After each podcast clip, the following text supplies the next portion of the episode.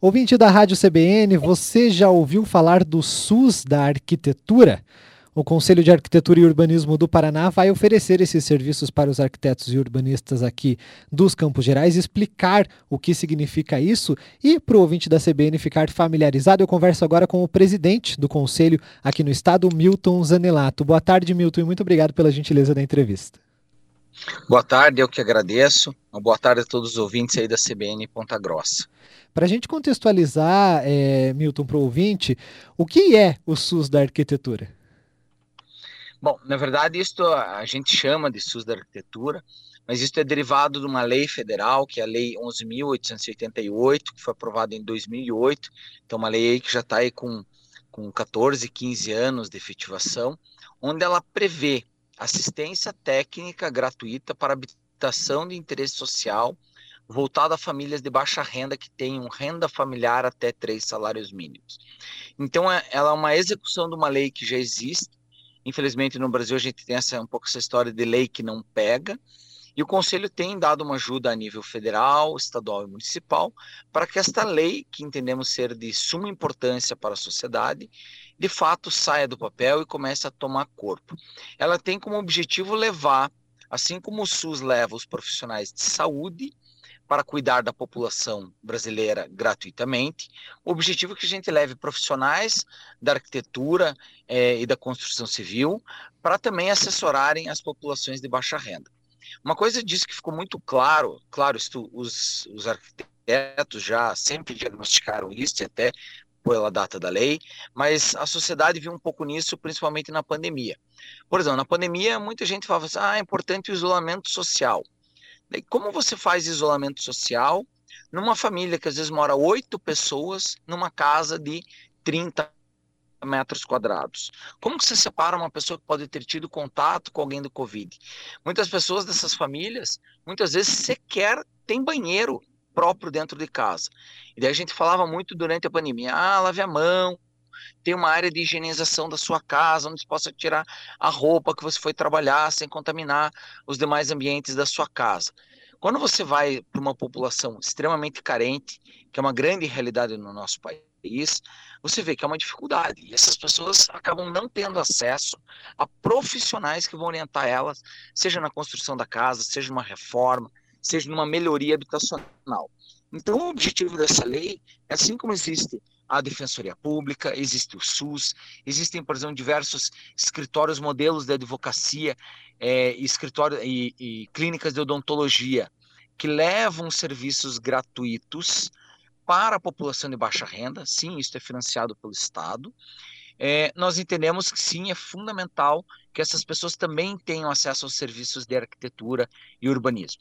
Isso envolve desde a questão da habitação, do lazer, do saneamento básico, dentre outras demandas que inclusive são previstas na nossa Constituição Federal. Então a gente chama isso de SUS da arquitetura, mas nada mais é do que uma lei federal que já existe e que tem que ser colocada em prática, para que a gente melhore as condições é, de todas as nossas cidades. É, a gente tem visto assim, as consequências disso.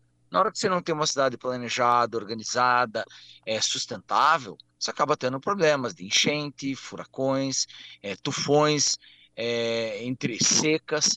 Então a gente tem visto esses problemas ambientais sendo refletidos nas nossas cidades. Aqui no Paraná mesmo a gente teve problemas com chuvas agora no começo do ano. Há dois anos atrás a gente teve quase o maior período de estiagem secas da história do Paraná desde que começou o registro. E tudo isso, sim, é agravado pelas condições das nossas cidades que estão interferindo no meio ambiente. Então, o objetivo é que a gente possa, por exemplo, levar uma assessoria técnica para essas pessoas que estão morando na beira de rios, fazer uma remoção, fazer uma adequação sanitária para que essa pessoa não jogue o seu esgoto sanitário, é, às vezes num local de coleta de água é, para uma cidade. Então, são pequenas coisas que têm que ser feitas. Isso já tem estudos que comprovam, inclusive, que que o dinheiro investido em saneamento básico é mais barato do que o dinheiro investido depois em saúde. Então, existem várias coisas que nós podemos fazer para melhorar os ambientes de nossas cidades, para levar a qualidade a todos os moradores. Então, esta lei é um pouco para que isto ocorra. E a gente tem daí é, esse debate é, em volta, né, em torno de, de, dessa lei. Eu queria que você explicasse também qual que é a proposta de participação dos municípios, porque como é uma lei federal, ela deve ser colocada em prática. Mas como colocar essa lei em prática? Bom, é, é esse é um debate essa talvez é a maior dificuldade da, da efetivação da lei. É, quando a lei foi criada, o objetivo era criar um fundo nacional é, para isso. É, quando foi para o Congresso, a lei foi aprovada, depois foi para a sanção presidencial, isso foi vetado. Então acabou que hoje, apesar de a gente ter um pouco, recursos poucos, inclusive, deveria ter muito mais no governo federal, é necessário que os é, governos municipais também arquem com parte desse custo. E, e, hoje, grande parte do Conselho de Arquitetura é conscientizar a importância é, do município investir nisso. Então a gente já tem municípios, é, por exemplo, Foz do Iguaçu, Curitiba, é, a, Rio Branco do Sul, entre outros municípios que já começaram a ter, é, Maringá recentemente também aconteceu isso, da aplicação de recursos. O município já entende, os municípios que estão tomando a frente já entenderam que é mais barato eu resolver problemas habitacionais do que resolver problemas de educação, problemas de saúde. Não que isso, porque uma coisa está atrelada à outra. Uma criança que não tem uma condição de salubridade na sua casa, que ela tem problemas respiratórios constantes, ela vai onerar o sistema de saúde, porque ela vai estar constantemente indo no médico, ela vai ter problemas de aprendizado, é, que vai gerar um problema em cadeia nisso. Então, muitos municípios já criaram leis municipais, onde, através de instrumentos urbanísticos previstos no Estatuto da Cidade, você consegue fazer captação de recursos para, inclusive, destinar a esses fundos habitacionais. Por exemplo, é, em Curitiba, um percentual da outorga onerosa do direito de construir, que é, a grosso modo, uma verticalização a mais do que é permitido pela lei. Então, só para é, explicar bem simples, é, o normal de um determinado zoneamento você pode construir oito pavimentos, mas a prefeitura permite em determinados espaços que em vez de oito você é, pagando uma taxa, você chegue a 12 pavimentos. Então, esta taxa que é paga da outorga onerosa, ela é destinada a esses fundos de habitação à assistência técnica gratuita. Então, você consegue fazer através de leis municipais, é, já tem algumas coisas a nível federal dos fundos, só que lá é um pouco mais restrito, porque são verbas carimbadas do governo federal, mas sim é possível acessar. E o próprio Conselho de Arquitetura, tanto a nível estadual quanto a nível federal, nós temos constantemente aberto editais de fomento, inclusive para pagamento de profissionais para prestar essa assessoria. É o caso, por exemplo, de Rio Branco do Sul, onde o CAL tem, é, está nesta parceria com a prefeitura, onde a gente paga o profissional de arquitetura para atuar nesses casos de melhorias habitacionais né, no município de, de Rio Branco do Sul. Claro, a gente tem uma, um limite orçamentário, como todos os municípios, mas é um primeiro passo para a gente fazer uma melhoria habitacional é, nas moradias tão precárias de todo o nosso estado.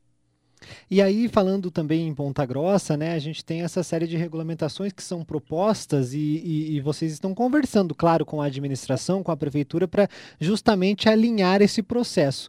São regulamentações que devem ser aprovadas aqui na cidade para que isso possa acontecer de fato, né? Isso mesmo, a gente tem levado cases que aconteceram no Brasil inteiro, por exemplo, é, Brasília, no Distrito Federal, teve um dos maiores cases do país a respeito disso, então a gente tem tentado mostrar essas iniciativas, que todas as iniciativas que foram feitas deram excelentes resultados, é, e mostrar e conscientizar os gestores da importância da aplicação dessa lei, mostrando a facilidade que de fato é para aplicar a lei e os benefícios de médio e longo prazo que isso traz para toda a cidade. Então a gente tem feito essas rodas de conversa, debatendo com os gestores públicos, é, com, com câmaras de vereadores, prefeitos, mostrando a importância da lei, a necessidade de a gente evoluir a nossa política habitacional. É, a pandemia nos mostrou e deixou escancarado esses problemas é, é, das habitações, diversas habitações sem o mínimo de salubridade, sem às vezes iluminação, sem ventilação, sem as condições mínimas sanitárias de pessoas habitarem. É, então a gente tem feito esses debates para conscientizar, é, levando ajuda, know-how, é, profissionais gabaritados para estar tá auxiliando as prefeituras na implementação dessas leis. E, e também tem, é, claro, além né, dessa questão do SUS da arquitetura que você já explicou, né, como que funciona toda a lei, debates também sobre essa habitação entram no plano diretor, né? Isso mesmo. É, o plano diretor ele é o grande guarda-chuva do planejamento urbano. Então, todas as políticas urbanas elas têm que estar atreladas a uma diretriz maior, para que não aconteça o que antigamente a gente tirava sarro, que um prefeito começava um viaduto, o outro começava é, um viaduto 100 metros depois. No final das contas, você tinha duas metades de viaduto que não ligava nada a lugar nenhum. Então, a, o Estatuto da Cidade, quando foi feito, justamente ele criou e instituiu oficialmente o instrumento de plano diretor para que você possa coordenar essas a, ações de planejamento urbano, junto com política de habitação, junto com política de ocupação do território, sustentabilidade, meio ambiente, mobilidade, todos os temas que estão interligados, para você ter uma política única para todo mundo que está nesse barco remar para o mesmo lugar. E justamente o plano diretor é o norte, aonde é, é, é o objetivo de chegar este barco único que é a cidade. Então, com isso, você consegue fazer um ordenamento do território, é, melhorando é, e tornando mais eficiente as políticas públicas. E, obviamente, a política habitacional é um dos grandes vetores disso, de ocupação do território, onde a gente precisa ter uma política coordenada com a ocupação do solo.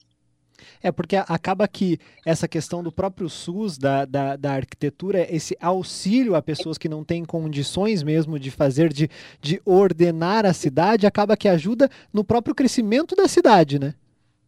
Isso mesmo. É, na verdade, a gente tem um, um crescimento organizado. A gente evita alguns é, conflitos de, de ocupação de solo, evita problemas de mobilidade, evita problemas de abastecimento tanto abastecimento alimentar como de água e esgoto. Então, porque às vezes você faz uma, uma ocupação irregular em cima de uma área de manancial, você acaba prejudicando o abastecimento de água, às vezes, de uma cidade inteira. Você prejudica, às vezes, o tratamento de esgoto de uma cidade inteira. Então, é necessário, sim, fazer esse acompanhamento. Por isso, é uma assessoria técnica, onde pessoas profissionais vão trabalhar para dar as melhores soluções na ocupação é, e na melhoria dos ambientes urbanos. Então, este é o, objetivo, é levar esta pessoa leiga que não tem conhecimento, não tem condições de acessar este tipo de serviço, que ele faça através do poder público, é, provendo este tipo de serviço de assistência técnica. A gente está encaminhando para o final da entrevista. Eu queria que você falasse um pouco sobre o Conselho é, de Arquitetura e Urbanismo do Paraná e o que, o que vocês estão chamando de interiorização das cidades, quer, quer dizer, atuar também no interior do Estado, né? É, eu agradeço a oportunidade de comentar. É, nós somos um Conselho de Arquitetura e Urbanismo, nossa é, seccional é aqui o, o Paraná inteiro, então a gente tem o objetivo de atender os 399 municípios. Então, nessa atual gestão, a gente tem feito justamente esse projeto Rotas de interiorização do Conselho, onde a gente vai percorrer todas as regiões do estado. A gente, ano passado, foi de é, Matinhos até Foz do Iguaçu, indo para Umuarama, Pato Branco, Londrina, Maringá, Cascavel, onde a gente tem levado serviços do Conselho, seja de fiscalização, seja de palestras, assim como tivemos aqui em Ponta Grossa, seja de conversas com a sociedade, campanhas de esclarecimento e educacional visita às escolas e faculdades. Então a gente tem, tem, tem, tentado levar um pouco dessa vida do conselho um pouco mais perto das cidades. Apesar de hoje a gente viver num mundo digital, onde tudo está acessível a um clique, para nós arquitetos esse espaço e contato pessoal não substitui, infelizmente, ainda é, pelo digital. Então é necessário ver algumas demandas em loco, entender as composições de espaço, entender a realidade das cidades, para que a gente possa fazer políticas públicas por parte do Conselho cada vez mais assertivas. Então a gente tem feito esse trabalho, assim como a gente está é, aqui na região dos Campos Gerais, fazendo visitas a cidades, fazendo visitas a, a prefeitos, secretários, é, conversando com os arquitetos, para que a gente possa entender a demanda local, qual é a necessidade de política pública e como o CAL pode contribuir com a melhoria dessas nossas cidades tão importantes do Estado.